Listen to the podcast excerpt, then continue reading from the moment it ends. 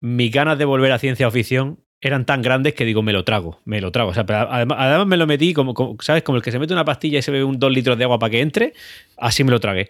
Entonces me lo puse directamente, play a 1,5x, que era lo más que me daba Netflix. Qué. Y, y, del tirón. bueno, bueno. Me lo he visto, me lo he visto del tirón.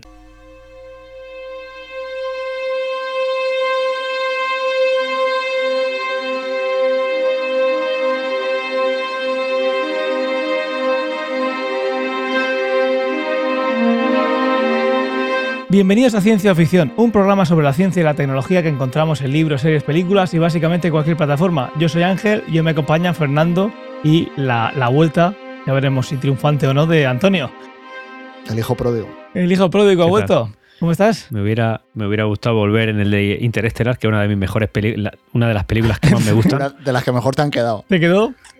Sí, exactamente. Me, quedó espectacular. No, la verdad es que esa película era, era brutal. A mí me encantó. Así que, en fin, me hubiera gustado estar, pero en fin, la vida va por caminos y derroteros que no te esperas. Así que, bueno, aquí estamos, disfrutando de cada momento y esperando a que Reino venga para venir yo. Eso parece. La vida es lo que va pasando mientras que tú intentas hacer otras cosas, ¿no? Exactamente. Intento sobrevivir. Fíjate, he, perdido 20 kilos ya. Así que cada vez que te veo, digo, madre mía, no sé si, si se ha vuelto si está enfermo del deporte o está enfermo porque normal, ya está, enfermo, punto. Depresión, es depresión todo. Hasta que mi cerebro actualice la imagen que tengo de ti, me, cuando te veo me sorprendo. Fernando, ¿qué tal? Después de aquel coscorrón que casi te abre la cabeza. Muy bien, muy distópico vengo hoy. ¿Tienes distópico? Hoy muy distópico. Pero nunca sabrás si tus comportamientos actuales son después de aquel golpe. Que si queréis saber de lo que estoy hablando, tenéis que iros a batería y escorpión al último. ¿Sabes que aún tengo, tengo en la rodilla el rascón? O sea, aún no lo me creo. he del todo. Me lo creo, me lo creo. Pues eso, para más info tenéis el mi podcast favorito de la red, que es Batería y Escorpión. Lo tenéis. he escuchado. ¿Es el 27? ¿Fue o 28? Por ahí anda el número. Porque no, sé si estaréis escuchando esto dentro de cinco años. Así que el 28, creo. Es un podcast muy random. Muchísimo. son los mejores podcasts. Mm. Yo lo disfruto bastante. Pues nada, vamos, vamos a empezar. Vamos con el último episodio del año. Mm, vamos a hacer una pausa, ya volveremos en, enero, eh, a mitad de enero, final de enero, ya veremos. Pero vamos, mitad de enero podría ser. Lo que sí que no haremos es estar dentro de 15 días. Y eh, vamos a empezar hablando del feedback. Ha sido contundente, ha sido largo, pero yo creo que podemos resumirlo en que Ray igual no está hoy de, todos los palos que le han caído, ¿no? De, sus opiniones de, de Alien.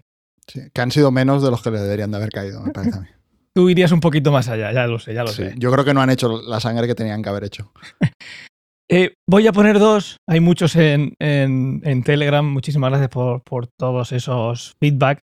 Pero yo creo que resumen muy bien, por, para desgracia de Ray, eh, los que voy a poner ahora que son de Evox. De, Daniel Ramiro nos decía: Me ha gustado mucho el programa, gran película de culto que todo el mundo debería ver alguna vez. Otra curiosidad, el software de la nave es el mismo que en el coche de Deckard en Blade Runner. Ya dijimos que tenía pinta de ser, pues mira, hasta, hasta ese detalle. Lo único que no me ha gustado es la opinión de Ray y lo de Tomás. Ahí deja sus tres puntos. Ángel, este mes no deberías abonarle a nóminas. Bueno, ahí están, ya. Supresión de pagos este mes. Te metisteis mucha caña, ¿eh? ¿A quién? ¿A, Tomás? A Tomás. Eso fue Ángel. Nada, nada. Sí, sí, fue Ángel, fue Ángel, me parece, no sé, explotador. Nada, nada. Y si, si dices tan abiertamente, oye, mira, no voy al podcast porque no me gusta la película, voy, pues voy a crear un sindicato de ciencia ficción, ya verás. Empezamos mal, porque la idea es que alguien proponga, la veamos y digamos si no me gusta o no me gusta. Si no, pues ya lo sabéis. Si hablamos de, la serie que vamos a hablar hoy, todos los que estamos aquí nos, nos tiene que gustar, pues no quiero que sea eso la cosa. Pero bueno. De hecho, no creo que nos haya gustado a todos. No, ya te lo digo yo. por eso, por eso, que esa es la cosa. Eh, y lo de Ray es el ejemplo más claro. Había gente que le gustaba y al que no, y Alpha November le dice, a quien no le guste a alguien, el octavo pasajero no tiene ni puta idea de cine. Así de crudo y tajante es. Así de categórico. No vamos a poder tener estas, estas que, también se pueden decir mejor, pero vamos, espero que, no, que no sea con mucho odio. Si todos venimos a decir qué bonito es y si no nos gusta nos quedamos en casa, pues, pues eso. Siempre desde el cariño, pero eh, bajarle medio tono y, y tener tres meses de strike, eso lo tiene. Pues nada, muchas gracias por los comentarios y eh, como digo, más feedback lo tenemos en Telegram. Y hablando de Telegram, vamos a hacer el primer sorteo el primer sorteo de, del, canal de Twitch, de YouTube, de, Telegram. Concretamente, como comentamos hace, hace unos días, vamos a hacer un sorteo entre todos los que haya ahora mismo. No sé si alguien ha entrado de última hora, pero eso ya, eso ya no entra. Lo que vamos a hacer es, tengo aquí preparado una web con la lista de todos los que hay. El sorteo fue ayer y ya lo elegimos nosotros.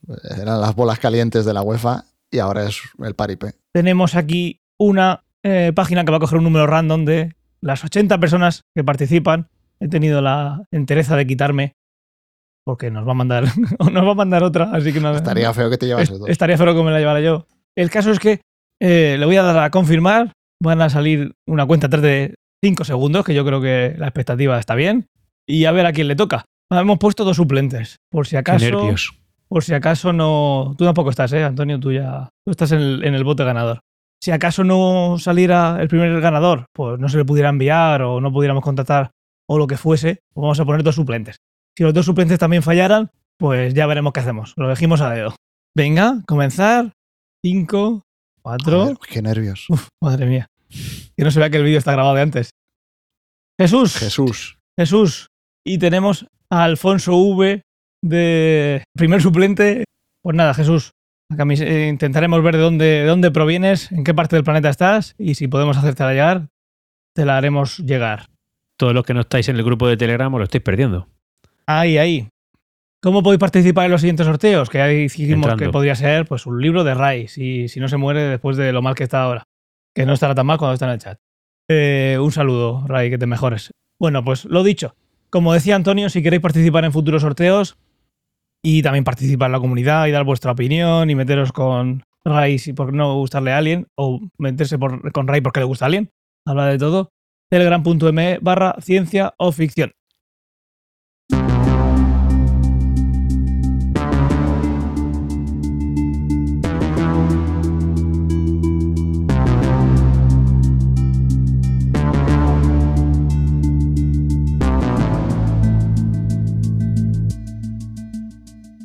La obra que vamos a tratar hoy es la serie Cyberpunk Edge Runners. Lo, sabréis porque soy, sé que soy muy observadores y lo habréis visto en el título. Y si nos seguís, pues cada 15 días es lo, lo comentamos en el anterior para poder, para que pudierais poneros al día con nosotros. Va a ser toda la serie, los 10 capítulos. Si habéis llegado a este episodio sin haberlo visto, es tan fácil como darle a pausa y nos vemos en, no sé qué, son 5 horas. Sí, porque os vais a, un spoiler que flipas. Todos estos episodios son full spoiler eh, empezamos con un resumen y lo contamos todos. Así que dicho lo cual, si no habéis visto la obra, pero os da igual, pues seguid. Y si no, pues pausad, que esto está grabado. Os sorprenderá, pero está grabado. Y podéis darle luego al play y lo, veis con nosotros, al mismo ritmo. Esta vez el, resumen nos lo, va, nos lo ha traído Fernando y, nos lo va a pasar a, contar. Como decía Ángel, la serie es eh, una temporada, 10 capítulos, más o menos entre 20 y 25 minutos cada capítulo. La estrenaron este año fue después de verano, creo, en Netflix, o justo antes de verano, no sé, no hace, no mucho. Eh, dirigida por Hiroyuki Imaishi, perdón por el japonés, se me da muy mal. Em, que igual hay gente que le suena, si os mola el anime, a lo mejor conocéis Kill la Kill o Gurren Lagan, que son dos series súper famosas que había dirigido antes. Eh, y poco más. Em, director, el estudio es em, Estudio Trigger, eh, que también es un estudio súper conocido. Y tenía por aquí apuntado también la banda sonora, que tiene un montón de, artistas de un montón de géneros distintos, porque eso es algo que, hace muy guay la serie, de mezclar ahí un montón de, estilos. Eh, Franz Ferdinand, Ratboy, eh, Ugori. También utilizan canciones de la banda sonora del juego, porque la serie es una expansión, digamos, del universo que crearon para el videojuego de Cyberpunk 2077. y eso es un poquito la ficha técnica. Vamos con el resumen.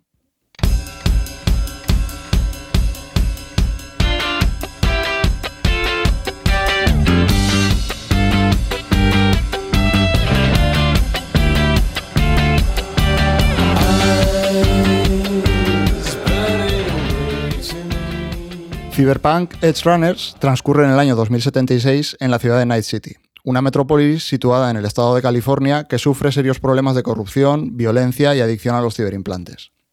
Night City se divide en seis distritos y está controlada por distintas megacorporaciones, entre las que destacan Arasaka y su gran rival, Militech. Los eventos que vemos en la serie ocurren principalmente en Santo Domingo, que es el distrito más antiguo y con menos recursos, donde se concentra la mayor porción de la industria de la ciudad. La historia se centra en la vida de David Martínez, un adolescente que estudia en la elitista Arasaka Academy, gracias al empeño de su madre, Gloria, que hace malabares con su trabajo de paramédico para poder costearse la matrícula. La academia es un centro de enseñanza donde los alumnos se conectan a un entorno de realidad virtual para recibir sus clases. Como en toda buena escuela privada, el centro obliga constantemente a los alumnos a actualizar, pagando de su bolsillo, el hardware necesario para las clases. En una de estas ocasiones, David decide piratear unas gafas de realidad virtual con la ayuda de Doc, un Reaper Doc al que le compra regularmente material del mercado negro. Los Reaper Docs son una mezcla entre cirujano clandestino, ingeniero y tatuador, y son realmente la persona ideal dentro de Night City, tanto si quieres instalarte un ciberimplante como si necesitas asistencia médica sin llamar mucho la atención. En la academia, las gafas pirata de David se buguean y destruyen el equipamiento de la clase entera, lo que está a punto de conseguir que le expulsen. Gloria convence al director de que no le tiren. Y a cambio de, esta, de que no le expulsen, eh, va a pagar todas las gafas dañadas de la clase. En el camino de vuelta a casa, David y Gloria discuten sobre su comportamiento y sobre cómo Gloria está matándose a trabajar para conseguir un futuro mejor para él. La academia, a fin de cuentas, no es simplemente un lugar de estudio, sino un signo de estatus y una puerta de acceso a un trabajo en Arasaka, con unas condiciones de vida mucho mejores. Sin embargo, en medio de esta charla, su coche se ve involucrado en un tiroteo en la autopista, lo cual resulta en un grave accidente que deja a Gloria al borde de la muerte. David tiene que recurrir a los pocos ahorros de la familia para pagar los costes del hospital. Una vez en casa, rebuscando entre sus cosas para conseguir el dinero, acaba descubriendo que Gloria había robado un ciberimplante militar, denominado Sandevistan, en una de las guardias en el trabajo. Resulta que durante todo este tiempo, Gloria había estado traficando en secreto con implantes en el mercado negro para poder pagar la escuela de David. De vuelta en la escuela, se nos muestra cómo los niños ricos nunca realmente han aceptado a David, y Katsuo, que es el hijo de un alto ejecutivo de Arasaka, le pega una paliza a David mientras insulta tanto a él como a su madre. Tras este incidente, David es informado de que su madre ha fallecido en el hospital. Totalmente roto por la pérdida y furioso por cómo es tratado en la academia, David decide coger el Sandevistan y en lugar de venderlo, hacer que Doc se lo instale. El Sandevistan, el implante que comentaba antes, aumenta la fuerza física de David y le proporciona la capacidad de entrar en tiempo bala, aumentando su velocidad y sus reflejos durante breves intervalos temporales. Una vez aumentado, David vuelve a la escuela y asalta a Katsuo en mitad de la clase, delante de todos sus compañeros y también de las cámaras de seguridad que graban todo el incidente. Obviamente, esto supone la expulsión inmediata de David de la academia. Sin embargo, Tanaka, que es el padre de Katsuo, eh, se da cuenta de que David está utilizando el Sandevistan y no parece sufrir ningún efecto secundario, lo cual le convierte en un candidato ideal para probar uno de sus nuevos implantes, un exoesqueleto cibernético con una potencia de combate sin igual. Mientras tanto, David deambula sin rumbo fijo por Night City. Mientras viaja en el metro, se cruza con Lucy, una netrunner que acaba ofreciéndole trabajo. Con la ayuda del Sandevistan, Lucy y David se pasan el día robando información de cada empleado de Arasaka con el que se cruzan.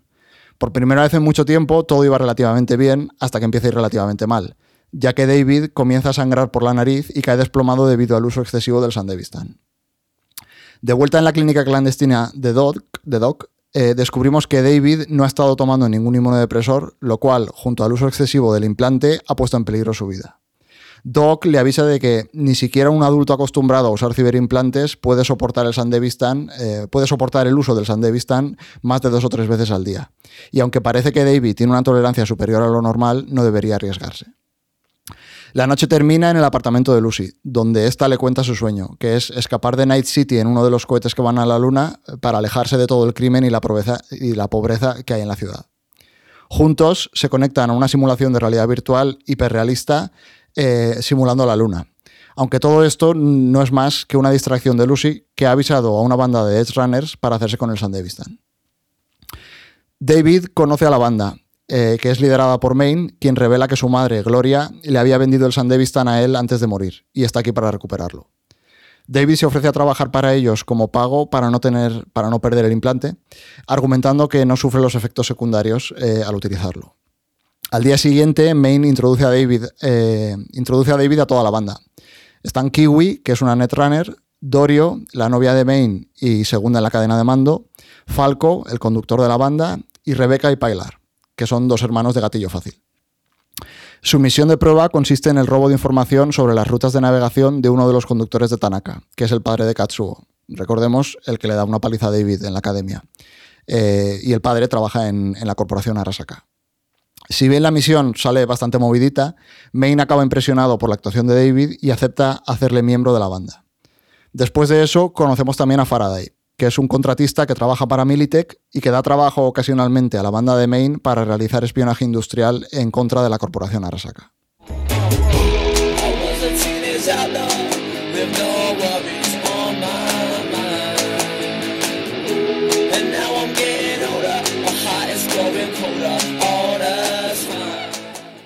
Poco a poco, David va haciéndose a la vida de un cyberpunk, aprendiendo de cada uno de los miembros de la banda, que se van convirtiendo en su nueva familia.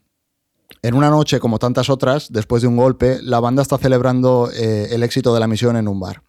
A la salida, se topan con un vagabundo que actúa de una manera muy extraña. Pilar se acerca a él, pero el vagabundo reacciona violentamente y le dispara a quemarropa con un cañón que llevaba oculto en el brazo. Tras ocuparse del vagabundo, David acompaña a Lucy, que está herida, eh, a su apartamento y vemos cómo empiezan una relación amorosa. La banda, que sigue trabajando para Faraday en eh, buscando la información del exoesqueleto que tiene Tanaka, descubre que este es un aficionado de los vídeos de las matanzas realizadas por los individuos que sufren la denominada ciberpsicosis. Esta enfermedad, causada por el uso abusivo de implantes, acaba volviendo totalmente locos a los cyberpunks, em, generando auténticos baños de sangre cuando estos pierden el control, tal y como vimos en la muerte de Pilar. Estas masacres suelen quedar almacenadas en los implantes visuales que llevan los Edrunners, llevan como ojos biónicos. Y JK, un artista visual, eh, artista entre comillas, las recopila, edita y distribuye en el mercado negro a cambio de grandes cantidades de dinero. La banda intenta secuestrar a JK para tenderle una trampa a Tanaka, pero este es capaz de dejarles fuera de juego y captura a David, al cual tortura metiéndole en simulaciones de él mismo, sucumbiendo a la ciberpsicosis para volverle loco. Lucy y Dorio consiguen rescatar a David y obligan a JK a trabajar con ellos contra Tanaka. Finalmente, este eh, llama a Tanaka y le dice que tiene una cinta increíble, lo cual utiliza la banda para, para capturarle. Kiwi eh, que es la Netrunner, intenta hackear los implantes de Tanaka para robarle eh, la información que tiene almacenada. Pero justo en mitad del proceso, Main eh, comienza a sufrir un brote de ciberpsicosis y, acaba atacando a Kiwi. Lucy, en ese momento, accede a ocupar su lugar con la única condición de que Main no esté presente. Ya solas con David y Tanaka, Lucy comienza, comienza, comienza el hackeo. A mitad del proceso, Tanaka recupera la conciencia e intenta convencer a David de que le deje escapar, utilizando el hecho de que fue él realmente quien intentó que no le expulsasen de la academia y diciéndole que tiene un futuro brillante en la corporación si realmente le ayuda a escapar. David empieza a dudar sobre lo, que sobre lo que están haciendo y justo duda el tiempo suficiente como para que los implantes de Tanaka eh, acaben cortocircuitándose, poniendo en peligro la vida de Lucy. Al quedar Lucy inconsciente, eh, los sistemas de seguridad que lleva implantados Tanaka se disparan, alertando al seguro médico que acude para rescatarlo junto a la policía de Night City.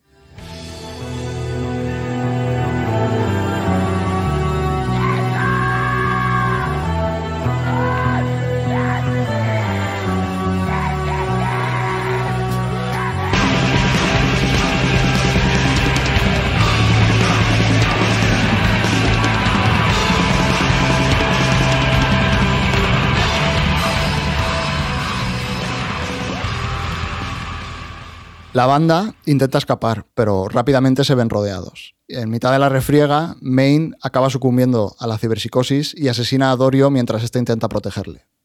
David intenta salvar a Main, pero este, que se da cuenta de lo que acaba de hacer, se inmola junto al cadáver de Dorio para permitir la huida de David y Lucy. Unos meses después del incidente, vemos como David se ha convertido en el líder de la banda. Utiliza varios implantes nuevos, incluidos los brazos cibernéticos de Main, y ha logrado hacerse un nombre entre los bajos fondos de Night City. Faraday intenta reclutar a David como sustituto de Main, ya que sigue interesado en la información que guarda Tanaka. Para ello, David necesita la ayuda de Lucy, pero esta sigue traumatizada tras el golpe fallido. Mientras intenta convencerle sin éxito de que vuelva a la banda, descubrimos que Lucy fue parte de un experimento de la corporación Arasaka con el objetivo de hackear la red primigenia en busca de información. Para ello, criaron a una serie de niños, les instalaron un montón de ciberimplantes y les entrenaron como netrunners. Sin embargo, la operación era tan arriesgada que la única superviviente del proceso acabó siendo Lucy, que logró escapar y ocultarse en Night City. Además, durante todo este tiempo al margen de la banda, vemos como Lucy ha estado investigando los movimientos de la corporación Arasaka e intentando proteger a David, eliminando sicarios y borrando la información que estos tienen de él. David sigue trabajando con Faraday, pero las cosas empiezan a torcerse cuando David comienza a tener síntomas de ciberpsicosis. Después de varios trabajos sin resultados, Faraday acaba pasándose al bando de Arasaka para cubrirse las espaldas. Su nuevo plan consiste en vender a Lucy y a David a Arasaka a cambio de su seguridad y un puesto en la compañía. El plan de Faraday, eh, el, el, plan que lleva a cabo Faraday consiste en secuestrar a Lucy, engañar a David para que recupere el exoesqueleto cibernético de Arasaka y a la vez le da el chivatazo sobre su posición a Militech, quien rodea a la banda con decenas de unidades militares. Justo, justo antes de que David se instale el ciberesqueleto, Lucy consigue comunicarse con él y le dice que Faraday le ha secuestrado y que está manipulándole. En ese instante, David enfurece y decide que la única manera de salvar a Lucy y de escapar de la situación en la que les ha puesto Faraday es usando el exoesqueleto, aunque esto pueda costarle la vida. David se instala el ciberesqueleto y ataca la torre de Arasaka, liberando a Lucy e incapacitando a Faraday. La corporación, al darse cuenta de que la situación está totalmente fuera de control, envía a un mercenario llamado Adam Smasher a detener a David. Rápidamente descubrimos que David, pese al uso del exoesqueleto, no es rival para Smasher, que hace tiempo que rompió la barrera de ser eh, un ser humano aumentado y ya es más una máquina que un humano. De hecho, en, la, en la serie lo consideran un cyborg. En mitad de la refriega, en la que mueren tanto Faraday como Rebecca, David comprende que no tiene ninguna posibilidad real de salir de esta y termina sacrificándose con una sonrisa en la cara, al igual que hizo Maine en su momento para que Lucy y Falco consigan escapar. En el epílogo vemos a una Lucy que, si bien ha cumplido su sueño de escapar a la luna, recuerda a David con melancolía.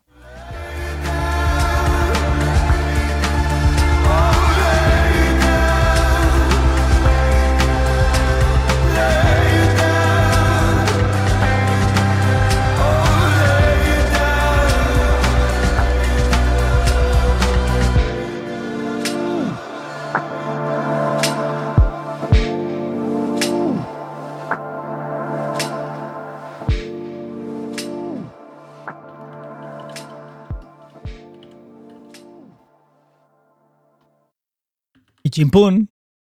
Y chimpún. Muy bien, muy bien. Bueno, yo creo que una historia compleja, ¿eh? Sí, no tiene... es, no es de eh, este va de un punto a un punto B y encuentra una cosilla por el camino. Sí. Tiene, tiene, tiene cosillas, tiene cosillas. Tiene detalles, pero yo la he visto bastante simple. Bueno, es. Yo no la llamaría simple, la llamaría sencilla. Sencilla en el sentido de que es una idea, la han desarrollado 10 capítulos, eh, una temporada y se acabó. Y la han cerrado. O sea, que yo hubo un momento a mitad de serie. Si queréis, vamos luego, porque podemos contar un poco cosas de ciencia o podemos en- hablar de la historia como queráis, según el orden que queráis llevar. Me Primero da igual, ciencia. me da igual. Primero, Primero ciencia. ciencia. Lo Vale. que tú mandas, Sí, ¿no? Antonio. Haga falta, hombre. Eres el invitado. Vale, pues vamos con ciencia. Tenemos un montón de ciencia. Más bien tecnología. Pero bueno, Sí. la metemos en el mismo, mismo saco. Ciencia que va a permitir la tecnología, que no la permite, que creemos que la permitirá, que no. Bueno, lo de siempre. Eh, bueno, una de las cosas. Yo iba a buscar en qué capítulo hablamos, pero no, no lo he llegado a hacer. Es el tema de los implantes. De coger y. Algún, no, lo, creo que fue más un. eh, esto lo quiero ya o esto no lo quiero nunca. De, te amputarías para si pudieras aumentar, entre comillas. Creo que fue algo así. La serie está plagada de, implantes. Eh, no sé si, la, si el videojuego es igual. Aquí es que nos falla Ray, de- que es el único que ha jugado al videojuego. Cago la leche. Ray, ¿sigues en el chat? Pero sí que, por, a ver, por lo que yo vi del videojuego sí. en su momento, sí, sí que es igual. O sea, tú te vas poniendo. Porque Es- eso lo decía yo. Eso para un juego es una maravilla, ¿no? Sí. Es un poco encanta, el ¿no? rollo RPG de me voy poniendo el equipo, pues aquí el equipo son implantes. Encontramos de todo aquí, de algo muy simple o lo más gordo sería pues que alguien ya no lo considera ni humano de lo que se ha cambiado ya. Hay, una, hay una parte que me llamaba la atención y es que cualquiera que se pusiera un implante requería de una medicación. Sí, los inmunodepresores. Eso, a eso a mí me, Sí, eso, me inmuno. gustó mucho, porque en muchas obras es como que tú te implantas y ya está. Y aquí es como que tienen muy claro que es, no, tú te estás poniendo algo en el cuerpo Sí. que no es, o sea, que tu cuerpo lo rechaza en el fondo. Eso es. Claro, o sea, es que automáticamente ya sabes que si te pones un implante, y ahí parecía que era la tónica general, automáticamente te volvía un adicto, porque lo necesitabas. Hmm. Sí, ahí yo creo que matan dos pájaros de un tiro. Una es hacerlo un poco más real de, bueno, si, si pensamos que esto pudiera llegar a pasar, vamos a suponer que es como si te implantan un, órgano. Pues el cuerpo pues rechaza. Y otra es el evitar que alguien llegue a ser, eh, a ponerse en modo Dios, que es, mira, se pone todo, no hay consecuencias y esto es bueno, pues de repente puede haber algo, alguien que dando un golpe reviente la tierra, eh, la parta por la mitad. Yo creo que es una forma de poner un, tope también a, todo ese caos que se puede generar. El tope que te pone la serie es el Adam Smasher este, que ya es un cyborg y es como que ha perdido toda la humanidad ya, porque básicamente el tío es una máquina de matar y ya está. O sea, solo lo, liberan para cuando necesitan matar gente y se acabó. Pero aún no lo sabemos si, él, si ese Adam, Smasher se, pone inmuno, inmunodepresores. Eso entendemos que ya prácticamente todo es, un, es robótico, o sea que no, hmm. pero en cambio su conciencia sigue siendo humana. Sí. Es, Tan, robótico que ha perdido un poco esa parte que hace que te vuelvas loco. No hay un cuerpo que rechace ningún implante porque ya no es un implante, es su cuerpo. Hmm. Pero el cerebro, ¿qué parte queda? Eso está guay, eso está guay porque te lo dejan. Te lo dejan guay.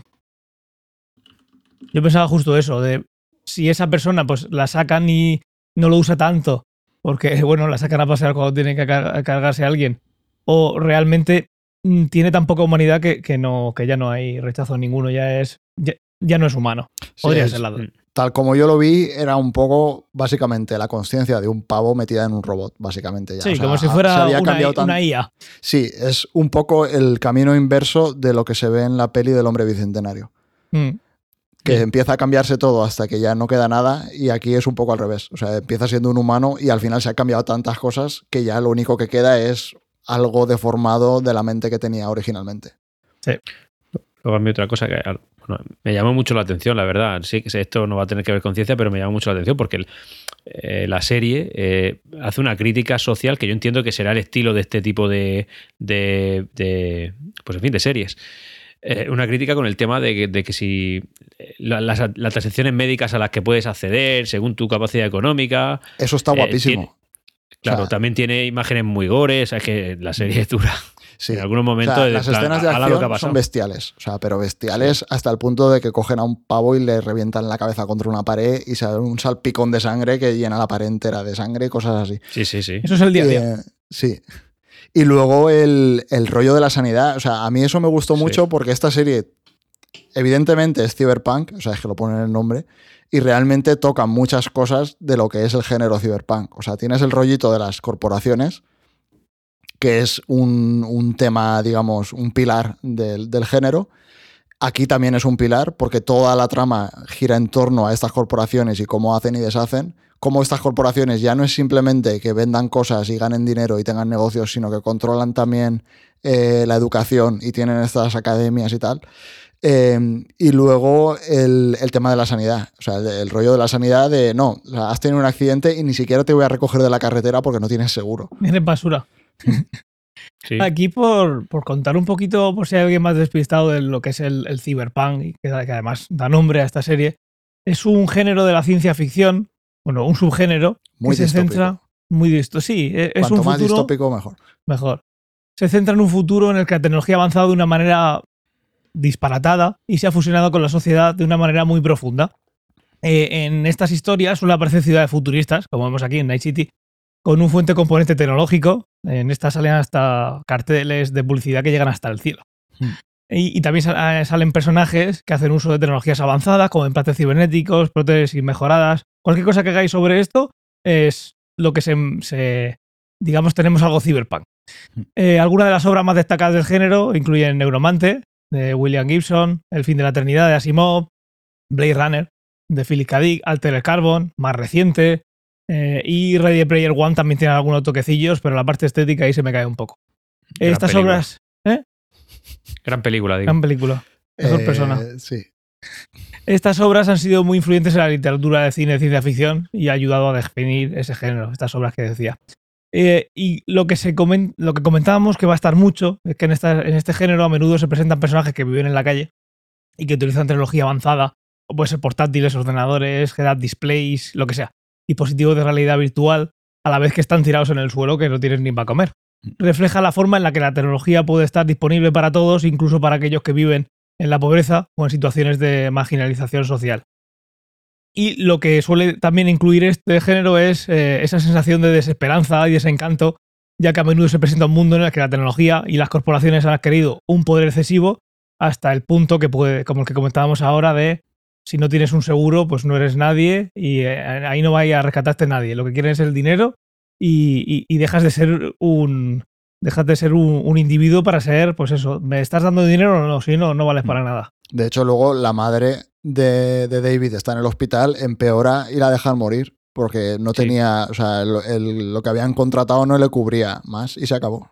En un pasillo digno de Rapture, que se está cayendo todo a pedazos. Sí. Decían en el chat, muy Estados Unidos. Es que es literalmente Estados Unidos está a un paso ya de eso. O sea, bueno, literalmente siempre lo hemos hablado del cyberpunk. Cada vez que lo hemos hablado, yo lo he dicho, que a mí el cyberpunk es un género que me gusta, pero no me gusta mucho. Y uno de los motivos por los que no me gusta mucho es porque ya estamos ahí. O sea, como ha dejado ya de ser ficción y ya estamos viviéndolo, quiero decir. Sí, le das toquecitos eh, de tecnología y de neones y demás, pero es, es una historia que si le quitas toda esa. tú ya ves gente que está viviendo en la calle y están pidiendo dinero y te ponen un bizum o te ponen. Eso pasa todos los días. eso ya está pasando, quiero decir. y lo de los seguros, lo de los seguros pasa. Y las corporaciones haciendo y deshaciendo, quiero decir. Em, es, es eh, hacer. llevarlo al absurdo que por desgracia no va a ser tan absurdo en unos años. Sí, y luego juegan aquí, por ejemplo, en la serie juegan muy bien con esta idea de la, la, educación. La educación, por ejemplo, debido al nivel tecnológico que tienen, que tienen realidad virtual, conexión de ancha banda, eh, digamos, en, el, en la cabeza sin tener que ir a ningún sitio. O sea, todo el mundo podría acceder a una educación de puta madre porque desde tu casa te podrías enchufar y recibir las clases, pero realmente solo se la dan a los que pueden pagar la matrícula de, la, de, la, academia. Y de hecho, y luego les pegan los sablazos y tal de mejorar las gafas y tal y cual. O sea, ya no es solo pagar la matrícula, es te siguen exprimiendo para que mm, si no tienes un montón de pasta, te caigas y, te quedes por el camino. O sea, eh, como quitándose el peso muerto también. Yo, a ver, tengo que decir que la serie eh, he tenido que ponerle un contrapeso. ¿Eso qué quiere decir? A ver, a, mí el tema del anime ya me cuesta, Ángel lo sabe. La animación, el anime, todo eso ya me cuesta. Cyberpunk me cuesta bastante, pero dije, también lo puedo. Yo tengo, claro, a mí me ha sorprendido que la haya visto, porque. Mis ganas de volver a ciencia ficción eran tan grandes que digo, me lo trago, me lo trago. O sea, además, me lo metí como, ¿sabes? Como el que se mete una pastilla y se bebe un dos litros de agua para que entre, así me lo tragué. Entonces me lo puse directamente, play a 1,5x, que era lo más que me daba Netflix. Qué desgracia. Y, y, del tirón. Bueno, Me lo he visto, me lo he visto el tiro. Entonces, he tenido que ponerlo en contrapeso en el sentido de que la veía, me deprimía y automáticamente tenía que haber un capítulo de la que se avecina para intentar reírme un poco. Porque si no, 13? Vaya, vaya mix. No, voy, por la 5, me la estoy tragando entera. Hostia. o sea, cada, cada, dos capítulos de, de, de, Cyberpunk mete una temporada de la que se avecina. ¿Una temporada? No, estoy exagerando. llevo, cada, episodio es una hora y media ya. Llevo, llevo, ya cuatro meses de la que se avecina, pero en fin, me, empeño en verla entera. La cosa es que em, es una serie que sí que es verdad que tiene mucha crítica, que tiene profundidad. El argumento en sí me parece súper sencillo, porque al final es: eh, soy un chico que progresa en el mundo y que además está enamorado, y al final me muero por mi amor y por mi trabajo. O sea, al final eh, lo, lo, puedes resumir en eso. Sí que es verdad que tiene mil matices y mucha crítica y muchas cosas que tú puedes ver un reflejo real de la sociedad. Pero, pero la realidad es que la serie en sí el argumento es demasiado simple, es muy sencillo. ¿Qué es lo que te llama la atención? Pues te llama la atención eh, toda esta crítica que estoy, social que estoy diciendo y también te llama la atención pues, la brutalidad de algunas escenas, de, algunos, de algunos momentos, porque, porque algunas son muy brutas. Es decir, mm. no sé, empezar la serie y que un chico que está pasándolo mal, que lo está subiendo en todos lados, de repente su madre se muere, pero además se muere de una manera trágica, en plan, por, por se muere por, por, porque no le dan la atención que necesita. Es decir, mm. pues ya eso automáticamente te impacta. Luego, también tiene escenas de, no de sexo, pero bueno, tiene, tiene ciertos desnudos que, está, está, bien en una serie de estas, pero, pero es como muy gratuito, muy gratuito. Em, ya está, es decir, yo, yo veía la serie y acababa un poquito más deprimido con cada capítulo que pasaba. A ver, a mí me parece que ese es el mood que tiene la serie, ¿no? O sea, pero, eh, Entiendo que es un género que a alguien le gusta y lo ve por, todo esto que yo estoy diciendo que no me gusta. Claro, al final es eso, es una distopía. O sea, te, pinta un mundo que es tremendamente negativo. O sea, no. Claro. Y de hecho, y critica todo. Hay un montón de cosas que ves ahí que te las está pintando como en un futuro lejano o no muy lejano. pero son cosas que ya está pasando, que ya están pasando ahora, lo que decíamos antes. Entonces es un poco la manera de criticar de, oye, deberíamos pararnos a pensar hacia dónde vamos. Yo he visto otras series, eh, otras obras de, de, de, del género cyberpunk. Yo he visto Altered Carbon, he visto, he visto eh, Blade Runner, he visto también, bueno, la gran Ready Player One. Y, y, hombre, yo, yo, yo, no acababa deprimido con toda esa, ¿entiendes? Pero, no acababa un poco ver, peor. Yo creo, sí, evidentemente es una elección. Eh, porque al final tú el, la ambientación que le das y el tono que le das es el que tú quieres darle. Y aquí han cogido algo mucho más, más negativo, más deprimente. Pero, es si, más te, pero si te paras a pensar, eh, el mundo que te presenta Blade Runner es una mierda, quiero decir. Claro. Sí, totalmente. No se centra en esa parte, de, pero todo, lo los que has así. dicho, todos los que has dicho, el mundo es lamentable. O sea, el de Ready Player One, la peña está viviendo en un puto contenedor conectado al, al World of Warcraft porque es mejor que su vida. O sea, No. Pueden sí, no, más divertido menos, Ni pero... siquiera puedes pagarte un cuerpo. Claro, o sea, te Sí, toca. claro. Sí. Pero esta también, pues a lo mejor, a lo mejor será las imágenes esas tan brutales que algunas veces tiene, que yo en plan, pues, a mí esas cosas más pues, me crudo. impactan. Sí, es más, más, más crudo. crudo, Pero el trasfondo siempre es la misma mierda. Entiendo que es una obra que a quien le guste el género cyberpunk le va a gustar y yo no voy a dejar de recomendarla porque creo que puede que, que tiene un al público más purista le va a encantar. Pero a mí que yo no soy que yo soy más profano en estas cosas, pues no sé, me, me ha costado.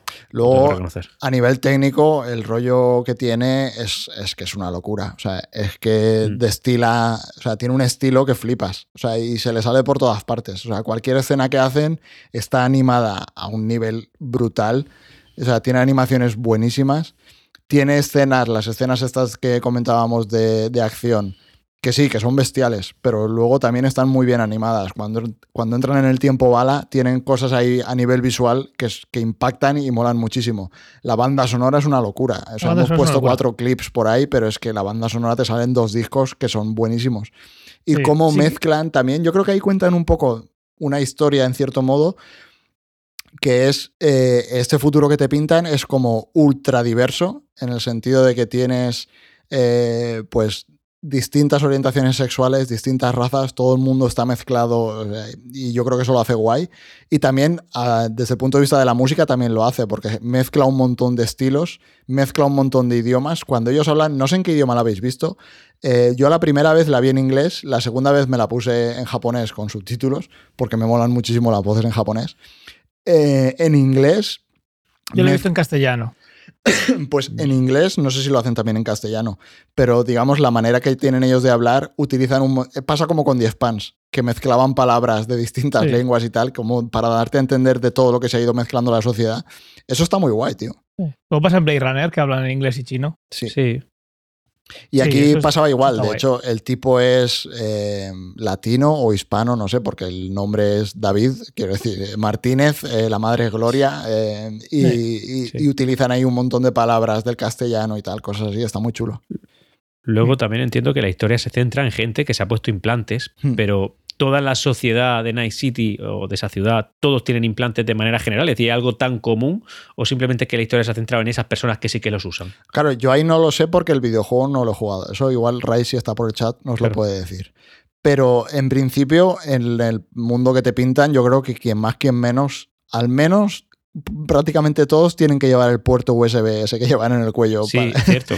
Entonces, eh, yo creo que todo el mundo debe llevar al menos uno o dos implantes. Y todos llevan el teléfono, que lo, que lo ven en el, eh, en Mira, el ojo. confirma Ray que sí, aunque solo sea para mejorar la salud. Sí. Vamos a hablar Vale. un poquito de esas dos tecnologías eh, que acabas de comentar, Fernando. Eh, el teléfono, por ejemplo, que es algo Sí. que está presente un montón durante, durante toda la serie. Sí, es continuo. Sí. O sea, ahí todo el mundo lleva como unos implantes eh, en el ojo que básicamente tienen un, un HUD, un head-up display. Entonces, cada vez que te llaman, tú directamente estés mirando donde estés mirando, te sale, eh, te sale el icono, eh, lo, lo ves en tu campo de visión y, puedes hablar con la gente. Y de hecho, estás escuchándolo y te está dando una transcripción también. Eso es- es- está muy guapo, te, te escribe lo que están diciendo. Es una mezcla entre chat y, y llamada. Y lo tienen todos. Una cosa que a mí me llamó mucho la atención es que para mí esto también era una especie de crítica a los comportamientos actuales, porque hoy en día se habla muchísimo de la gente que tiene adicción al teléfono y de que es incapaz de desconectar y de que te vas a donde sea y te llegan los correos o te llega lo que... estás como atrapado por el trabajo o por los, eh, por los mensajes, por las redes sociales, etcétera, etcétera. Y aquí era una manera de ni siquiera queriendo puedes desconectar porque ya lo llevas implantado y te están llamando, te están saliendo los avisos. Hay una escena donde Maine se está besando con la novia y está hablando con, el, con David a la vez. Hablando porque, porque eh, hablan con el pensamiento, o sea, no Sí. tienen que verbalizar. O sea, que puedes Claro, estar lo- teniendo una conversación mientras que estás hablando con alguien en, en persona. Escriben con la mente. Y luego él, por ejemplo, se le acaba de morir la madre y le está llamando el, el director que lo odian, que lo han expulsado, que no sé qué, que no sé cuántos, está hasta la polla y es incapaz de poder decir, mira, no voy a coger ningún teléfono. O sea, y aún así te, te salen las alertas. Y eso no lo, no lo especifican si. Tampoco, no se centra en eso, si es algo obligatorio o puedes. Claro, a ver, o no- me no- no imagino ve. que se podrán cancelar, podrá. pero en la serie no las cancelan. Depende. Igual si, En te- si es alguien que está por encima de ti en rango, no puedes ni hacer eso. Entonces, a ver. Mm. En castellano entiendo que por motivos de doblaje, cada vez que se escribía algo en esa conversación, realmente lo, lo hablaban. O sea, yo pensaba que hablaban. O sea, hablaban con la voz no lo sé. Eh, No, pero no mueve nunca los labios. también. No mueve los labios. Dan a entender que están pensándolo. Y lo leen en voz alta porque muchas visto- veces se está viendo el chat en espejo, porque tú estás viendo su Claro. display desde delante. No sé, como lo he visto a 1,5x, no me he percatado de ese detalle. Bueno, para eso estamos. Para eso está este podcast. Y luego has hablado de un puerto. Claro, el puerto que llevan en el cuello. El bueno, cuello. al menos todos los que se vieron estaban en el cuello. No sé si hay gente que lo llevaba en, Mm. otra, en otro lado. Y por ahí extraían los datos. Sí, y, y los utilizaban Sí, para recibir te- información. Sí, esto es un puerto tipo, lo que se parecía a un, un USB-B. Estos que tienen los discos duros, Sí. los discos duros estos más planitos. Y sí que vemos un puerto un poquito más avanzado en Lucy, que es eh, Matrix. Sí, lleva Matrix, para- en, eh, como en la, en la unión de la espina dorsal con, Sí. con el cráneo, o sea, en la base del Sí, cráneo. En la base del cráneo literalmente lleva- la gente que haya visto Matrix, es, que es exactamente esa imagen, lo mismo de Matrix. Y este puerto lo usan para leer información, lo vemos al- en los comienzos de en los comienzos de David cómo va robando, en el tiempo va, la- va sacando cositas para vender.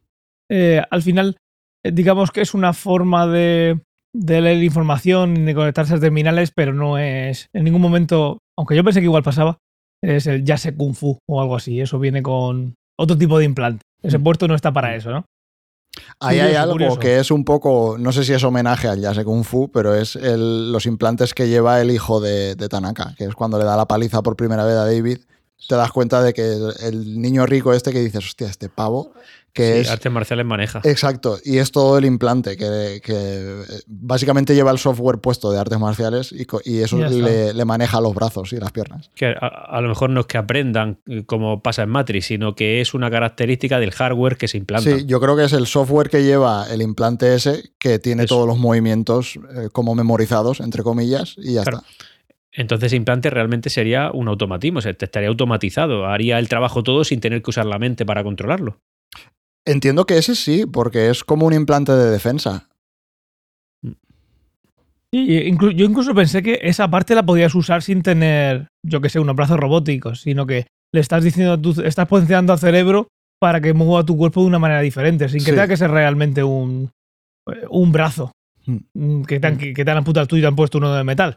O de cromo, como llaman, en- no sé cómo lo dirán en, en inglés o en, Es, en el japonés. cromo, el, Cromo, ¿no? el, digamos, Sí. Me lo imaginaba porque es un, Hmm. yo sé, todo el rato vas, vas cromado, te estás Chrome loco por el cromo. sí, Chrome up, ¿no? sí. Guay, guay, guay. Hemos, bueno, acabamos de nombrar el puerto de... Ah, antes de eso, el puerto de Lucy. Por eso, que Eh, acabamos de comentar el puerto de, de USB y también el puerto de, de Lucy, pero que hay otro tipo de simulaciones, ¿no? Que no solo... Hmm. Con el cerebro se hacen muchas cosillas, aparte de volverlo loco, Sí, ¿no? Porque tienes el puerto USB este que es como algo muy primitivo, en cierto modo, es básicamente como si fuese una ranura de una tarjeta SD, pues para que te, exacto, para que te pasen información o para tener un mapa con lo que sea. Eh, y luego Lucy, el implante que tiene, eh, es más avanzado en el sentido, de- entiendo que tendrá más ancho de banda, o sea, porque es lo único que se me ocurre, y es lo que utiliza para conectarse a la red. Sí. Eh, No que sé si todos los Netrunner lo tendrán. Yo creo que sí, Sí, tiene Eh, pinta, ¿no? Aunque no, realmente no. Hay un momento de la serie cuando ellos se están conociendo que él le Hay momentos pregunta. que se sorprenden. sí, pero le- no él le pregunta y dice, ostras, ¿por qué lo llevas tapado? O ¿por qué Sí, no te es. pones? También le pregunta, ¿por qué utilizas la bañera? Esto no lo hemos dicho antes. O sea, cuando se conectan a la red para hacer los hackeos y tal, eh, tanto Kiwi como Lucy se, se meten en una bañera con hielo. Se meten en una bañera con hielo porque, digamos, el, el organismo empieza a calentarse un montón del esfuerzo que están haciendo. Entonces es como que lo necesitan, es literalmente como un ordenador. O sea, necesita exacto, necesita refrigeración. Y ahí hay un momento que hablan de las conexiones de las bañeras y dice, ¿por qué no te compras una silla y un traje? Porque hay como trajes en plan lo que se ve en Ready Player One que te refrigeran y puedes estar en una silla en vez de tener que estar en una puta bañera. Sí, eh, está guay eso. Eso no lo hemos comentado, pero bueno, estamos hablando, todos hemos visto la serie, si hemos llegado hasta aquí, o, o igual alguno no. Pero que mm, al final todo esto, todos estos implantes cibernéticos y demás, pues abren la puerta que pueda haber hackeos, tienes un puerto, Mm. te pueden conectar algo, te pueden intentar sacar información, como decía, eh, como leíamos en el resumen, pueden incluso hacerte algún cortocircuito y dejarte, eh, dejarte en el suelo. Hay un momento que cuando intentan secuestrar al pavo este, al artista, él les da con un pulso electromagnético y deja a Maine y a David tirados en el suelo. O sea, los deja Claro. totalmente fuera de, fuera de juego. David, el que no haya visto la serie y esté escuchándolo, es un tipo que debe de medir dos metros y pesar 300 kilos. O sea, es una mole. Eh, y simplemente le da una ruedecita y se cae al suelo y si le da más fuerte se lo carga. O sea, Bueno, yo- va ganando volumen con el tiempo, ¿eh? Al principio empieza más tirillas y luego, madre mía, menos Ostras, trapecios. Tienes que escuchar la voz de, de Maine en japonés. O sea, es una locura. Luego te buscas un Sí, clip ¿no? en YouTube y flip, o sea, fliparás. En castellano es muy grave. Pues en japonés Una- también. una- voz así- imponente. Sí, es, es una locura. Otra cosa que vemos mucho dentro de este mundo tan digitalizado, electrónico, eh, son monedas virtuales. Hmm. Que también veíamos en. Me acuerdo cuando. Almost Human, la serie aquella que cancelaron, estaba tan chula. eh, pues eh, podías. Tenían un pinchito en el que lo acercabas uno a otro y hacías, pues, hacías un bizun al momento, ¿no? Tenías como un monedero digital que podías pues, pagar algo, lo que sea, eh, por proximidad. Aquí va mucho más allá. Toda esta electrónica, toda esta. Toda esta. Bueno, todo este mundo cibernético y ciberpunk que estamos contando permite pues intercambio de dinero, moneda virtual, eh, que en ningún momento se ve nada físico, que llaman EDIs. No sé dónde viene la. No sé si. No sé si como. Si, dices dólares y dices pavos, pues será algo así, Sí, pero no, sé, dónde vendrá. No, no tengo ni idea de dónde viene el nombre, pero lo dicen constantemente los edits. Sí. unos edis. Pues tienes que. Lo vemos, lo vemos todo el rato, en el que, pues, en el mismo. En la misma visión en la que hablan con las. por teléfono, pues pueden ver cómo de repente le llega un Bizum, digamos. Bizum, para quien nos escuche de fuera, es una plataforma que hay en España para unificar pagos entre personas, que es, es a través de bancos, pero bueno, es una plataforma para no tener que pedir el número de cuenta, historias así. Tú tienes el teléfono de alguien, está dado de alta en, en esta plataforma y listo. Edis Eh, eurodólar, dicen por ahí. Eurodólares. Tiene todo el sentido del mundo. Puede ser. Eh, eso seguro que se ve en el videojuego, que me ha dejado muchas ganas el, eh, la serie de, de jugar, por cierto. Hmm. Ahora que estará bien parcheadito y hace tiempo, me, lo... Tengo ganas de jugarlo, tengo ganas de jugar. Pues eso, una facilidad que para quien maneje mucho dinero negro, pues no le, no le tiene que dar ningún problema, porque todo lo que mueven ellos son negro en la serie. Hmm. No es que como estás haciéndolo, los bancos van a saber No. dónde estoy. A- en la serie pasa lo- totalmente del tema. A lo mejor tributan por sus asaltos. Puede ser, puede ser, puede porque ser, vas por la no calle especifica. y es como el día a día. Yo creo que son bitcoins y no hay manera y va todo. Tiene que ser Bitcoin, sí. Pues eso.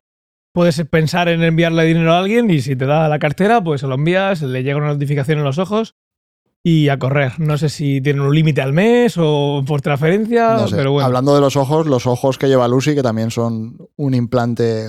En algún momento en la serie lo dicen, que es el implante que le- uno de los implantes que le ponen los de Arasaka cuando la entrenan de chiquilla. Sí. Porque también vemos, en la escuela vemos cómo ellos se conectan a esta realidad virtual con, usando las gafas. Ella no utiliza nada de las gafas, lo tiene todo en los ojos. O sea, es como que lleva todo el equipo metido dentro de ella. O sea, Sí. para hackear Lleva- y para, para meterse en la red antigua y todo. Lleva el pack gordo de, de hackeo. Sí. Luego, algo que no hemos comentado, pero no puede haber una serie de ciencia ficción eh, basada en el mundo cyberpunk sin coches voladores. No por puede. supuesto. Si no sale un coche volador, no es cyberpunk. O sea, cyberpunk, coche volador. Aquí lo vemos mucho y vemos eh, pues los típicos que podéis pensar de Blade, de Blade Runner, para los que no habéis visto la serie, pues con propulsores debajo, eh, coches más grandes, más pequeños, más pinta de camión, menos pinta de camión, pero unos vehículos sin, sin ruedas, que también hay vehículos con ruedas, obviamente, que, que vuelan por propulsión, no hacen ruido como, como uno desearía que hiciera, aunque si existiesen de verdad tendrían que hacerlo. Mm. Y vemos algo que es curioso, que también se ve en varios sitios, es que cuando van a aterrizar el coche volador tienen el... Por lo menos tienen la, La- la precaución Sí. de proyectar en el suelo el, oye, que voy a aparcar aquí para no reventarte, porque dudo mucho de que si hay alguien ahí parado se vayan a parar. sí. Se aplastan y ya está. Si Aparte, seguro, suelen ser los del MaxTag, que no pregunto, o sea, es- nada, nada. van patada en puerta y, Y ya, punto. ya preguntaré después, ¿sabes? Correcto, correcto. Hay también coches autónomos. eh, hay veces que se ve gente conducir, pero por ejemplo, muy al principio de la serie dicen que eh, no sabe conducir, pero dicen menos mal que el piloto automático te está ayudando algo. O Sí. sea, tienes eh, ayudas de conducción sin tener idea, pues un avión. Si tú te subes a un. y en, en ave- en- en el aire te dejan un 747 puesto en marcha, lo más probable es que lo aterrices. Si está la cosa bien, porque tiene muchas ayudas. Pues algo así llevado al. Obviamente es una, es una exageración. Es como cuando Pero- yo piloté el dron por primera vez, que con, las, Exactamente. con las ayudas esas de, de- de navegación, a que yo iba solo. Exactamente. No es lo mismo si tienes las ayudas que no y tienes que estar compensando el viento. Algo tan tonto. Anda, mira, estoy dejando el dron solo, quieto en el aire. Los cojones. Es que está compensando todo. O es algo así. Algo así se ve, se ve aquí. Lo que también se ven es eh, un, un coche. Bueno, un coche no, un vehículo. eh, yo lo llamo vehículo. El ciberesqueleto este gigante tiene una cosa Eso es que... una sobrada, o sea, eso ya es el final de la serie y Sí, ahí, se, ahí ya pe- se les pegan una sobrada con el, con el ciberesqueleto este. tiene que un es control de gravedad. Sí, que parece ser que está hecho para que, como pesa tanto, que pueda moverse, Hmm. pero además que puede hacer agujeros en el suelo cargándose la materia, subir ahí el, pues gravedad a 100 sí. y lo revienta todo y aplasta todo. Hmm. Esto yo creo que le gustaría, fue de las cosas que más le gustó a Antonio, que le gusta esto de la sangre, cuando empiezan a usar... ¿Sabes qué pasa? Es que además ese ciber, ese, en concreto ese implante a mí me, me sacaba un poco porque es como que el cuerpo humano no se integraba en él. Estaba como medio fuera. Sí, es, a ver, cuando se lo instala es como, como está empiezan ya a loco, clavársele no cosas y Claro. básicamente pierde y él está medio sujeto por palos. Sí, Y, y no le falta, o sea, es el tronco y la cabeza, Sí. O sea, no tiene más. sí. En ese Sí, ya punto ya, no tiene más. Entonces, claro, era, es que era ese- como, má- más que un implante, era como, como que el cuerpo humano era el implante y- o, o- o el, dro- o, o el implante era un medio de transporte, o sea, lo transportaba, lo, Sí. lo llevaba en- empalado, Es un puto tanque, básicamente. Sí. O sea, pero que, lo- que luego, que, que parece que va a ser brutal, pero luego llega otro que lo revienta. sí, el Smasher este lo pone fino. O sea, pero fino. que además de fino tamaño es más pequeño. filipino. Sí. O sea, el Smasher es más pequeño. O sea, de tamaño, Sí, ¿no? Pero bueno, se nota también que tiene la mente más en su sitio. Sí, Ahí bueno, ahí, ya el tipo este punto, no David enloquecido. se, se- se Está- está volviendo loco, está ya ha perdido la locura y tal. Pero la, la masacre que hace cuando se lo implanta, porque a- ahí hay un momento, una escena que se ve cuando mandan a los de Militech y él se pone el, el ciberesqueleto este, el exoesqueleto, igual hay, no sé, un ejército, es que parece un ejército el Sí. plano que se ve, o sea, y lo revienta todo. Totalmente. Pues sí, es una serie bastante cruda. A mí, yo qué sé, eso Pero- me pero gusta, lo- pero evidentemente te tiene que gustar las escenas de acción violentas, o sea... Claro, pero lo- luego intentan humanizarla con, enmascarándola un poquito con, con la historia esta de amor. De, claro, porque al final es la fuerza del amor y todo esto lo hago por ella.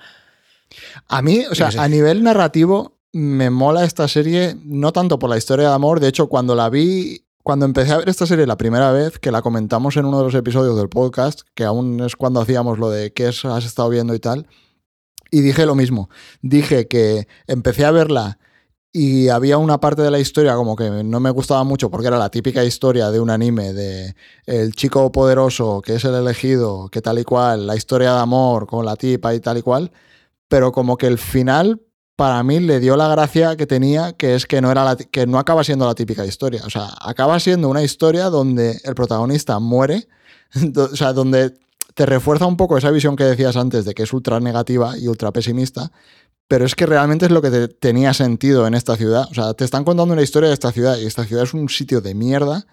Y durante toda la serie te están diciendo ese tipo de cosas porque al principio de la serie Lucy le dice, aquí no te haces un nombre por cómo vives, te haces un nombre por cómo mueres. Y el tipo al final se hace famoso porque lía una que flipas y acaba muriendo.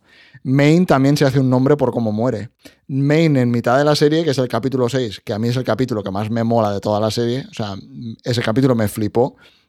También le dice lo mismo. Le dice, mira, yo he llegado hasta aquí, he perdido todo, eh, y aquí es donde muero, ala, y echa a correr y huye. Y es un poco el presagio de lo que le va a pasar a David. Entonces, la serie me mola porque te van dejando estas pistas de que todo va a acabar fatal y de que están en un sitio que es una puta mierda y no hay manera de que haya un final feliz. Y por un momento a veces pensaba que iba a haber un final feliz, pero acaba siendo un final lamentable. Pues sí. Más cositas que tenemos de. mm, Yo creo que esta tiene que haber gente que no pueda ver la serie por estas cosillas.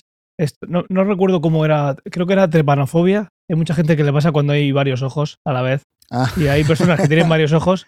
Y luego hay veces cuando te estás volviendo loco que, lo- que el ojo pues parece que, que- que hay varios. Hmm.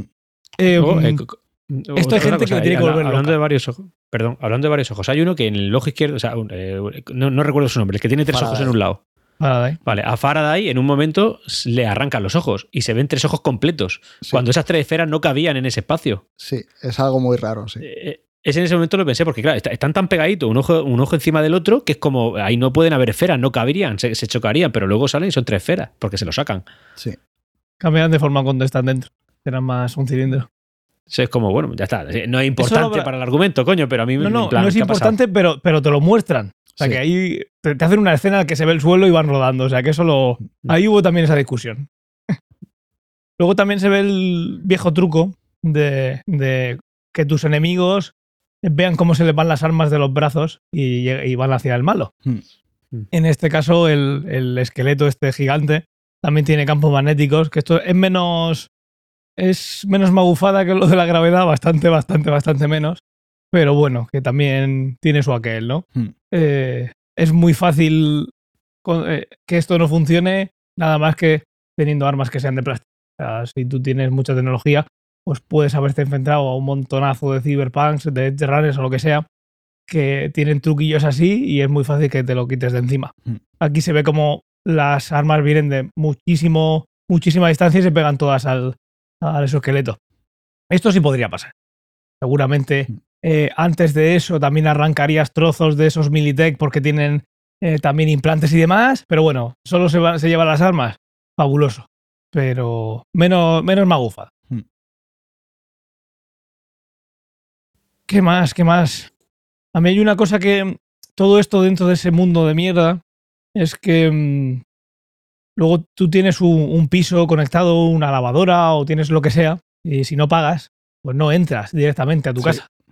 No va a haber Mm. u- u- un juicio, no va a haber si estás en, en yo qué sé, en, fase- en- en un ambiente de exclusión que tengan que ayudarte los servicios sociales. Todo eso ya pasó. Aquí o tienes dinero y te puedes pagar el seguro, o si no da igual que te mueras. Mm. Y si no pagas el alquiler, la, la- la puerta de la casa no se abre. David se cuela en su casa. Se tiene que estar colando varios días seguidos rompiendo. Si la ropa se. Si la lavadora no la paga, se queda a mitad, pues está a mitad. Y lo, Sí. dice, lo dicen que va con el uniforme que los tiene todos mojados. Porque no termina de, de la lavadora. Eh, en fin, eh, historias de, de Cyberpunk que todas están basadas en, como decimos por desgracia, en cosas que pasan hoy en día. Y esta es otra de ellas. A ti te recordó algo, ¿no, Fernando? Me recordó a Ubik, la novela de, de Philip K. Dick, eh, porque justo pasa lo mismo. O sea, en la novela es la puerta, de hecho la puerta le habla, o sea, y le dice, no, si no pagas, no me acuerdo cuándo es, pero tiene que echar moneda para que la puerta funcione. Pues sí, pues sí. Es, eh, es blanco y negro, no hay un por qué no estás pagando o venga, te vamos a aumentar el plazo, da igual, es blanco o negro, pagas o no pagas. Hmm. Luego también teníamos por aquí apuntado algo que hemos visto en Westworld, que hoy he leído que la van a quitar de HBO, no sé si Sí. están tan disgustados que no quieren Pero no que es se solo vea, esa. ¿o qué pasa? O sea, es cualquier. Quitar Pero más, porque, ¿no? se han cans- Por lo porque visto- se han cansado, porque la han vendido. No, por lo visto, cualquier serie que vendido. cancelen la quitarán del servicio. O sea, Bueno, Joder, es una qué, radicalidad, qué, qué radical. sí. Habrá gente Pues que quiera que- verla o empezar a verla. algo que sale en Westworld, por ejemplo, y también sale aquí son drones armados. Sí. Son drones armados. mm, Es verdad, es verdad. lo- eh, que lo- los negros estos, ¿no? Que, que es que está esperando siempre a que se acerquen los demás. Sí, sí. Hay, Mola, mola. hay diferentes tipos y esto lo hemos visto también en, en Homeland. Cuando, ¿cómo, la- ¿Cómo la llamaban? La reina. La reina. No me acuerdo cómo la llamaba. ¿En Homeland en qué temporada? Pues era cuando. No sé si ah, no, tercera, en Homeland. Estaba pensando en Westworld otra vez, tío. En Em, Homeland salen sí, drones eh, de este estilo. Sí, Y no me acuerdo cómo llamaban a, a Carrie, la, la- la reina de la muerte. algo por el estilo, sí. Sí. Algo así, algo así. Mm. Son drones que van armados y llevan armas de fuego. Y eso lo llevamos tiempo viendo en la realidad. Aquí son más como drones de recreativos, pero con sus armas. Y como todo, pues están, están expuestos a que puedan ser hackeados y siempre tienes ahí el, el ese as en la manga de que uno de los tuyos de la banda tenga esas capacidades y pueda y, y pueda desarmarlos antes de que, de que se líe sí. de que se líe o hackearlos o lo que sea. Sí. Sí. Sí, o, hacer, o, o pasarlos a tu bando como harías en el Bioshock, que también se ve aquí. Aquí me moló el hecho de que tienes los drones y realmente los que se ven en la serie es pues como un dron normal y corriente, pero que lleva puesto un cañón, una metralleta.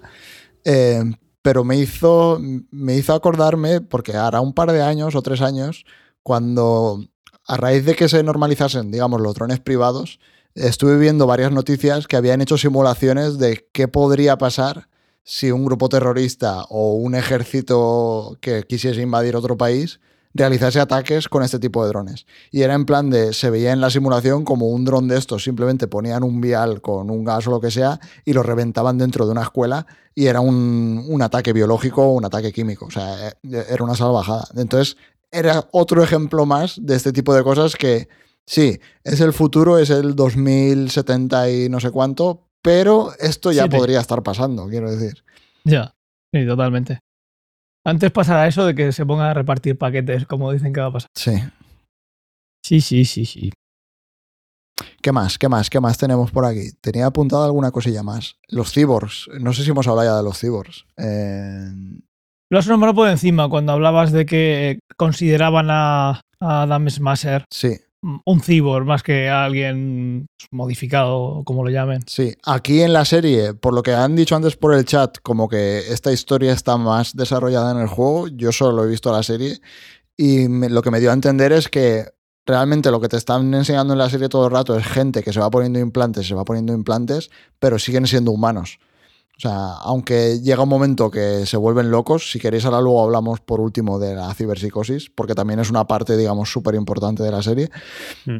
pero siguen siendo humanos con mejoras, con implantes, etc. Y este es un poco más un robot con algo de humano que un humano con, con implantes. O sea, es como que le ha dado la vuelta. Ha cruzado ya el, el, digamos, eh, la última frontera entre ser una persona con implantes o un ordenador con, con una... Con algo de, con con algo algo de biológico. Sí, exacto.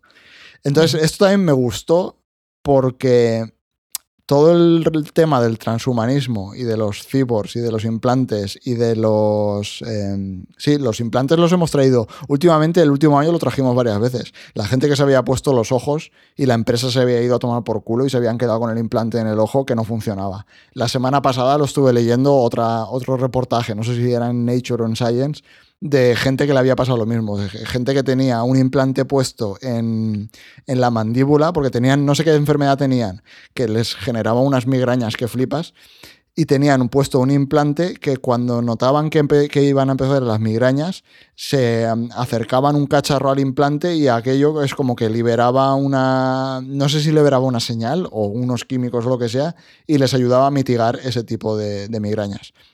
Entonces pasó lo mismo, que la empresa se había ido a tomar por culo y se habían quedado eh, vendidos.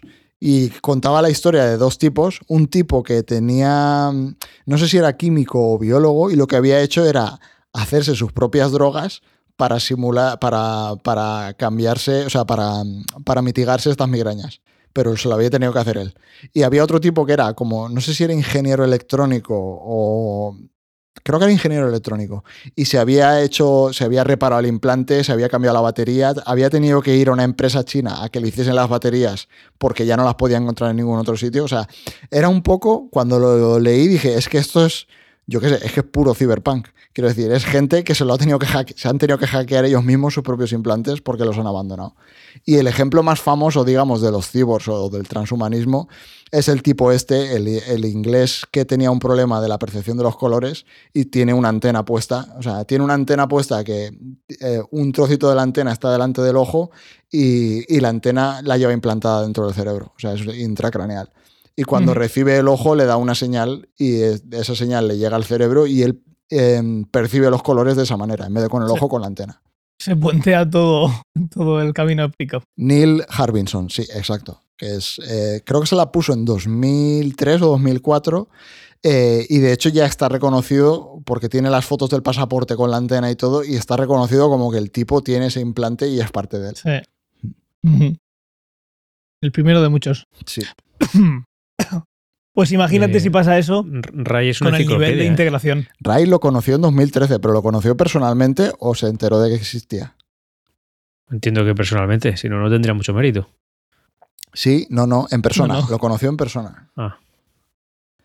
Claro. Qué guay. qué Fueron de guay. copas. Me metiste el dedo a la, a la antena. Muy bien, muy bien. Pues si queréis, podemos terminar con. Como queráis. Podemos terminar con el ciber. Eh, con la ciberpsicosis o, o cerrando con, con las corporaciones. Con cómo ponen aquí las corporaciones. Como queráis. Un poco las dos cosas, si quieres, porque se pueden Sí. hilar. O sea, la ciberpsicosis es lo que en el fondo es como uno de los motores de esta historia, porque la primera parte, los primeros seis capítulos ves cómo Maine acaba descendiendo a la ciberpsicosis, que es todo este rollo de la gente se vuelve adicta a los implantes, a utilizarlos constantemente, a ponerse cada vez más. También eso provoca que empiecen a tomar más drogas y más drogas y más drogas, y las drogas acaban volviéndoles locos. Eso es un poco lo que se ve. Eh, el capítulo 6 a mí es el que más me gusta porque se ve como Maine acaba cayendo a la, a la locura y está, me parece que está muy guay hecho. Todas las escenas que se van viendo de primero el capítulo empieza con él corriendo por el desierto, que es un poco hay una metáfora de nunca parar de correr, de seguir hacia adelante, de seguir poniéndose implantes, de huir de algo o digamos de buscar un objetivo y cuando llega al final de la carretera no puede pasar de ahí. Y es un poco lo que le pasa a él en la historia, que sigue hacia adelante, sigue dando más golpes, poniéndose más implantes, pero llega un momento que se acaba todo. Y se ve viendo, se, o sea, se va viendo cómo va él teniendo alucinaciones, como ve gente que no está ahí. Todo eso visualmente me gustó mucho cómo lo hicieron, porque tienen guapo, el rollito este de que se glitchea la imagen, de que aparece, de que aparecen píxeles. Hay un momento al final cuando ya él ha caído y se ha cargado a la novia y tal, y está hablando con David, que le dice algo así como que la muerte ya me ha cogido, viene a por mí, y yo ya no puedo seguir de aquí. Sí. Y se ven ellos en el, en el desierto, y se ve como un glitch negro de unos píxeles cuando habla de la muerte, que es como que ha llegado realmente incluso a la alucinación que está teniendo y ahí se lo van a llevar, que es cuando, cuando él se, se suicida. Y luego ves como David acaba cayendo también en la, en la ciberpsicosis.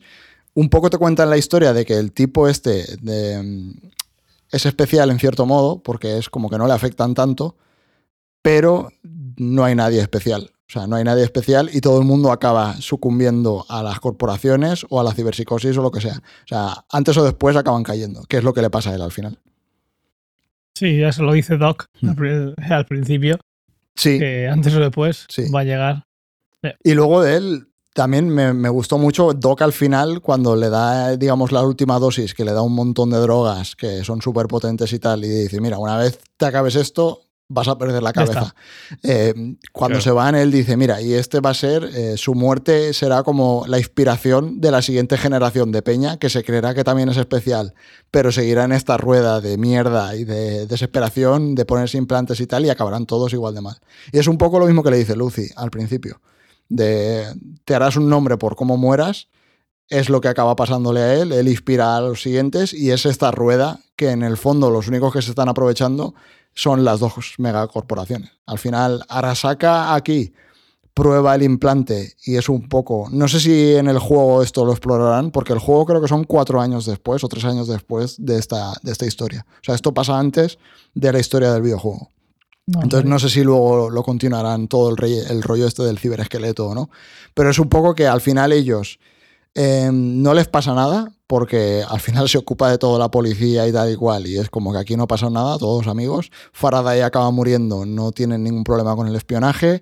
Eh, tienen su prueba del exoesqueleto porque acaban viendo la potencia que tiene y tal. Pero realmente es imposible. Ni siquiera David, que es como que tiene más tolerancia a los implantes es capaz de, de manejarlo. O sea, es un poco la comprobación de que el proyecto es un proyecto fallido, ¿sabes? O sea. Acaban ganando también.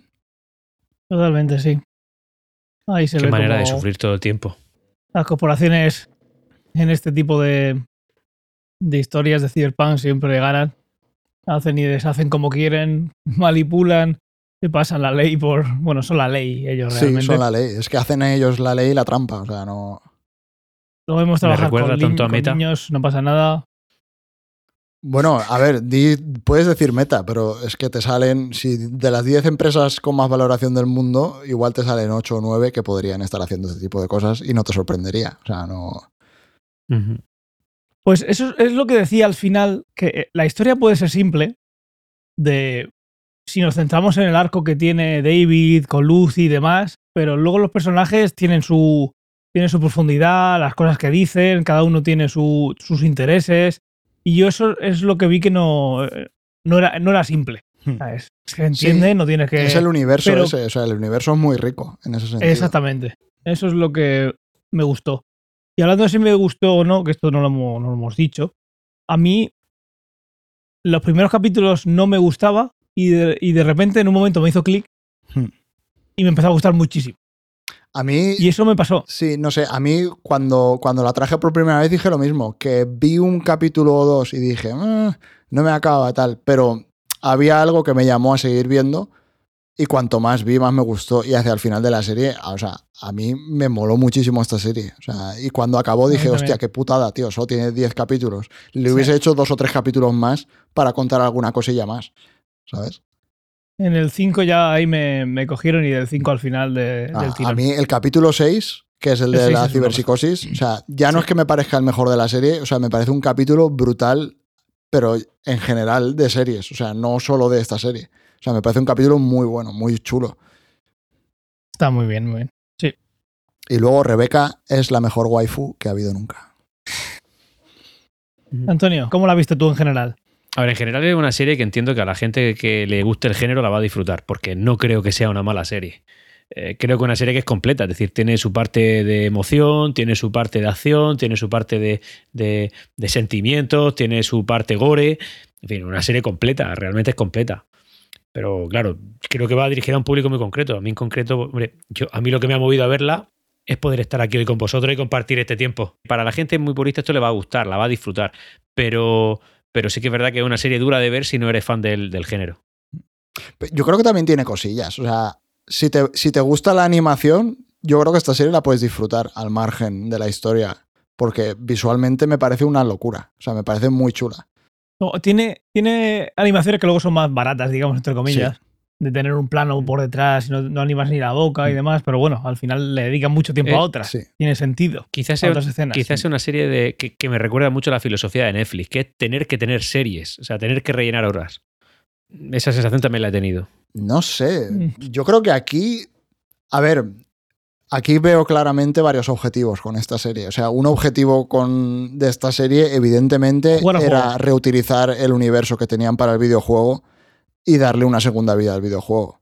O sea, querían expandir eh, el tipo de historias que podían contar en este universo y ha sido, en, en ese sentido, ha sido un éxito, porque la peña volvió a jugar un montón al videojuego y se volvió a poner en el, no sé si en el número uno, pero en el top de juegos más jugados en Steam, etcétera, etcétera. O sea, Yo me lo voy a jugar. por una parte, ese era un objetivo de la serie. Y por otra, yo creo que es un universo que al estudio, al CD Projekt Red, les mola y han gastado un montón de años y que creen que pueden contar un montón de historias interesantes. Y yo creo que justo esta serie es eso, es una historia interesante dentro de su universo. O sea, a nivel visual me parece una locura y la banda sonora me parece una salvajada. O sea, la banda sonora me encanta. Sí, la, la banda, cierto, y te doy la Sí, la razón, la banda banda sonora sonora sí que me gustó Es bastante. lo primero que me gustó.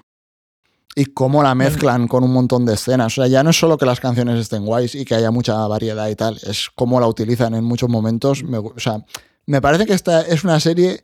Cuando alguien hace algo que dices, joder, qué bien hecho está. O sea, lo típico que te pasaba cuando veías, yo qué sé, yo me acuerdo, siempre pongo el mismo ejemplo. O sea, yo me acuerdo de ver True Detective y quedarme empanado mirando las cosas que hacían a nivel visual. O sea, de, me están enseñando eh, los pantanos de no sé qué y es que me da igual lo que esté pasando, es que estoy flipando con cómo me lo están enseñando. Y en esta serie me pasaba un poco igual en, muchos, en muchas ocasiones. O sea, eh, hacían una escena de el tipo entrando en tiempo bala, de yendo para un lado, para otro, pegándole una leche a uno y digo, hostia, que- me está explotando la cabeza. O sea, ojalá Marvel hiciese este tipo de cosas a nivel visual.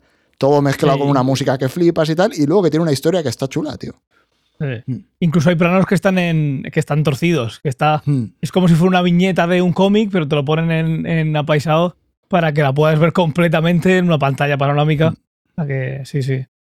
A mí me ha gustado mucho. A mí también. me- al principio no, pero luego hubo, me hizo clic y, y me, me gusta Luego, mucho. esto es la regla de los tres episodios también, ¿eh? O sea, hay una regla no escrita, o no sé si estará escrita en alguna parte, pero todos los animes, los tres primeros episodios, no puedes. O sea, tienes que ver más de tres episodios.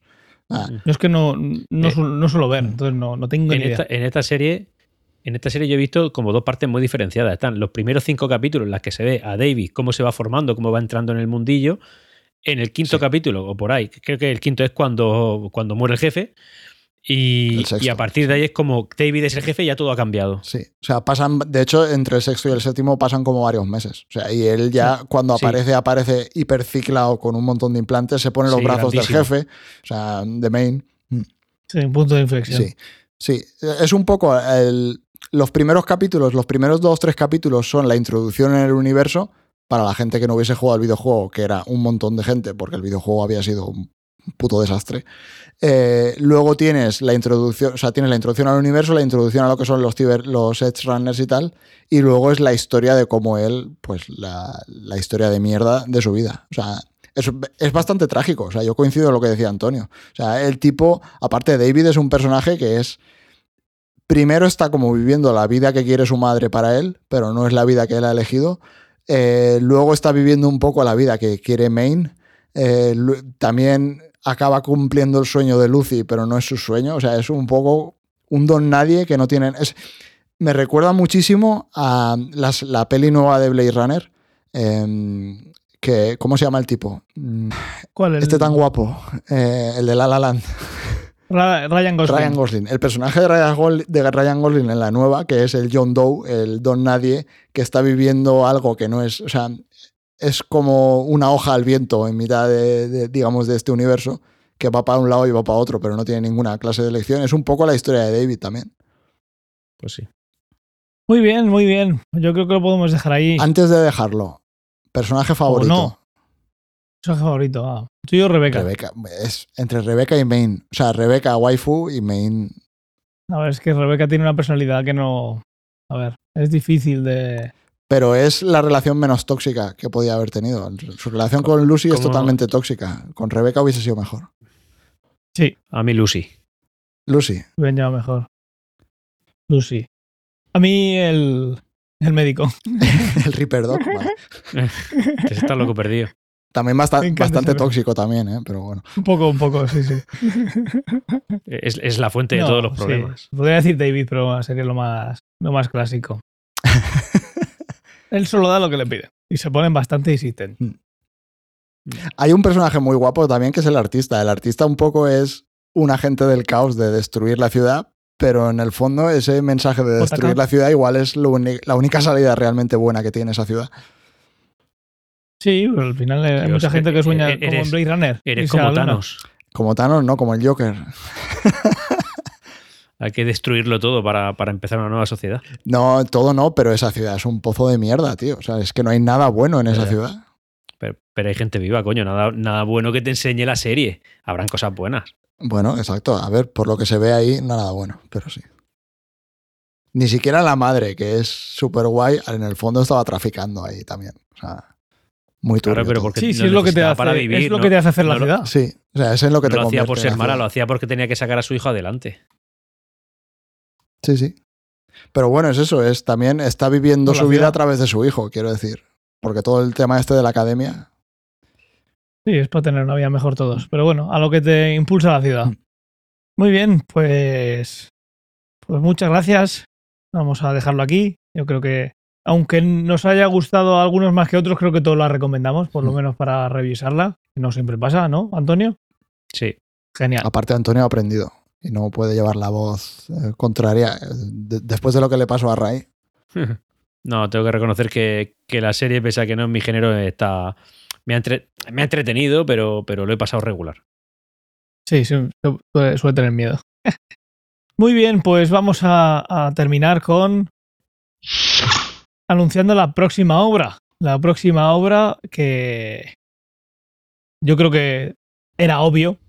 Y es que va a ser eh, Avatar 2. La forma Vamos a- del agua. La forma del agua. Tendremos que quedar para ir a qué ganas tengo Vamos de a ver que- a, la- a los vamos- bichos estos azules buceando, tío. No se había podido ver hasta ahora. Eh, La a ver, tecnología la no tecnología no existía. estaba ahí para ver cómo buceaban. Vamos Voy a hacer tener que volver al cine después de a mucho verla. tiempo.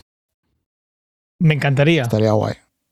Tengo curiosidad por ver cómo se van a ver las burbujas subiendo por debajo del agua. O sea, yo estoy 100% seguro que va a haber una- un plano de cómo las burbujas, la física de las burbujas ahí. Te lo traeremos aquí. Sí, Sacaremos un libro quizás, La física de Avatar 2. sí. Bien, bien, pues nada, a ver si, si podemos. Yo creo que será escaparme, bueno, ya, ya veremos cuándo, cuándo podemos coincidir para, para ir a ver al cine. Pero eh, estaría guay, no, tiene que ser así. Vamos, vamos a intentarlo. Y, Muy bien.